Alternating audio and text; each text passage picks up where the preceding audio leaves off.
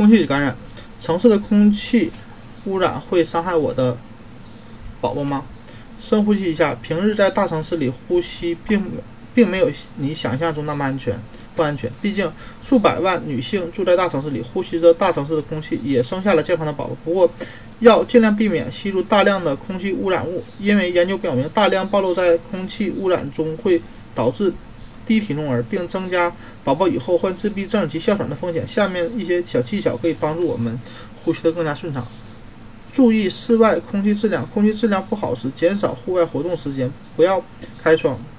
关注空气状况应用软件，随时了解附近的空气质量。晚上加油，尤其是天气暖更暖和的时候，可以选择傍晚后再去给车加油。由于温度降低，会比白天加油释放出更少的空气污染物。检查汽车的排气系统，确保没有有害的气体侧漏泄漏。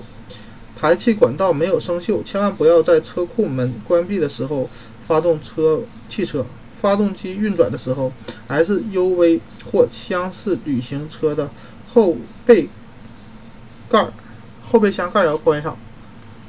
停车等候时遇到交通堵塞，要关闭车车窗及外循环，不要站在没有熄火的汽车旁边。不管天气如何，不要在交通拥堵的高速公路。旁跑步、散步或者骑自行车运动的时候，你呼吸到的体内的污染物也更多。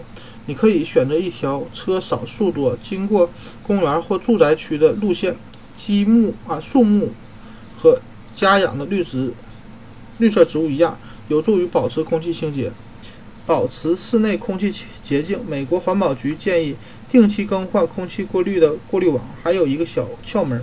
在房子周围摆放一盆一些盆栽。研究表明，盆栽植物可以吸收刺激性的化学物质，如甲醛，净化空气。但是在选择盆栽植物时，要注意避免有毒的物植物，如喜林玉或羊肠春藤。虽然你不太会大嚼这些灌木，但你的宝宝就不一定，尤其是当他在。